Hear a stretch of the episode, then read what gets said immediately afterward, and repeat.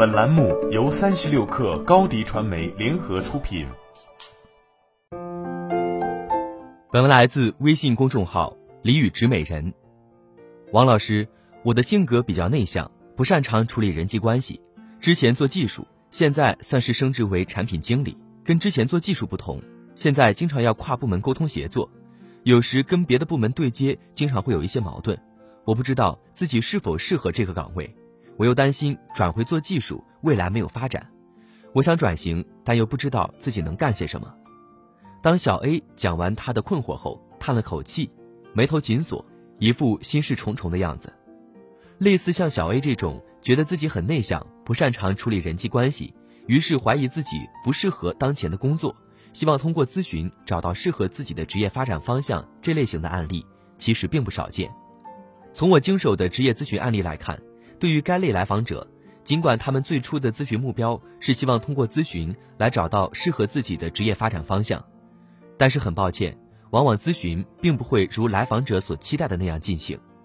我们不妨探究一下这个问题：做不好当前的工作，当真是因为自己性格内向吗？根据以往的咨询案例来看，做不好当前的工作，也许跟自己的内向性格有关，但是并不意味着。自己是内向性格，就一定不适合当前的工作，或者做不好当前的工作，反而是很多人把内向性格当做是逃避问题的遮羞布。事实上，不论是内向性格还是外向性格，并没有什么好坏之分。内向性格的人善于探索内心世界，想东西比别人更深入，做事情也更执着，所以更容易在专业领域上获得成功。例如，Facebook 创始人扎克伯格，苹果手机的乔布斯。但是有些内向性格的人不懂得主动与人沟通，遇到事情的时候习惯憋在心里面，久而久之不仅会造成心理上的压力，引发抑郁症等心理疾病，还有可能影响身体健康，导致更大的风险。心理咨询专家贝勒所说，当一个产生了负面情绪，如果不将其向外释放的话，这种负面能量就会转过来攻击自己，没有第三个途径。我经常听到一些内向者表示。自己要变得更外向一点，但是极少听到外向者希望自己变得内向一点。其实这些内向者是希望自己能够更加合群，与他人更好的相处，更好的融入集体。但其实这并不是核心问题。你并不是要改变性格，性格并没有优劣，也不需要改变。但是我们的社交能力确实是有高低之分的。很多内向性格的人总是会抱怨当前工作不适合自己。究其原因，这根本不是性格问题，而是能力问题。所以我的观点很鲜明，那就是，与其把问题归结于自己内向的性格，倒不如学习一些沟通类的技巧，游刃有余地掌控自己的生活和工作，后者来得更实在。一、提高主动沟通能力，学会合理表达自己的攻击性；二、降低敏感度，学会增加自己的积极情绪；三、不要透支能量，学会设定社交界限。